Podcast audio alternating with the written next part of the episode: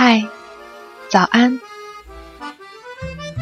这里是慢生活电台的早安心语，欢迎收听，我是水寒，你好吗？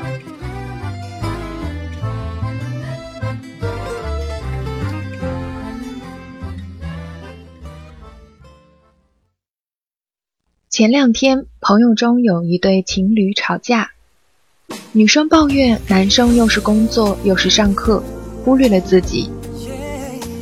男生说，现在的忙碌也是希望能对两人将来的生活有所帮助。其实大家也都认为是女生理亏。按照朋友们对他俩的了解，男生社交圈子广，能吃苦。大学起，除了学费，便都是自己挣自己花。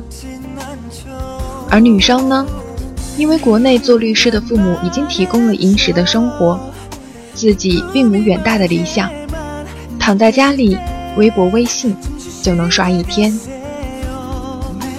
后来我们也就得出了结论，一定是女生太无所事事，见到男朋友那么勤奋卖力，觉得和自己的反差太大。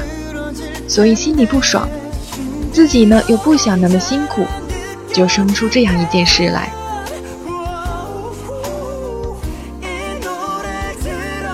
看到别人有生活的目标，苦和累都不怕，整个人还朝气蓬勃，很多人心中都难免的酸涩。其实大可不用羡慕或者吃葡萄葡萄说葡萄酸。因为即使现在你的目标不明确，你也可以开始努力。比如说学一种编程语言，上几堂礼仪课程，或者和行业的前辈聊天取经。机会那么多，你不会知道这些看似微不足道的事情，会引你走向何处，会给你带来怎样的机会。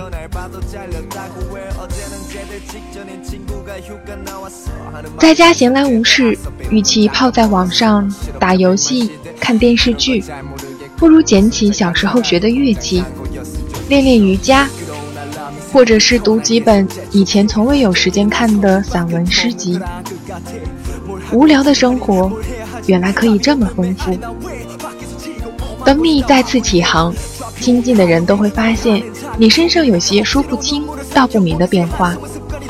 你好像比从前更加有魅力了。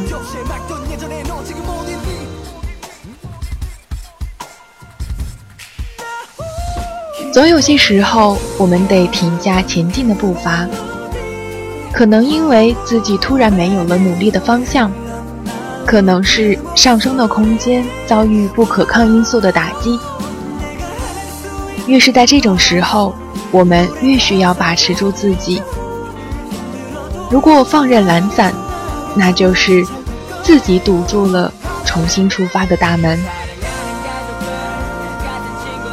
既然生活让我们停下，那就说明它在暗示我们需要仔细思考未来的走向，加强欠缺的某方面的能力，不要白白浪费了这些珍贵的充电的时间哦。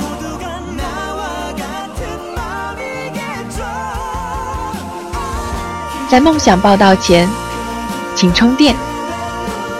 好了，这就是水寒这一期的早安心语的节目，希望你能喜欢。我们下周再见。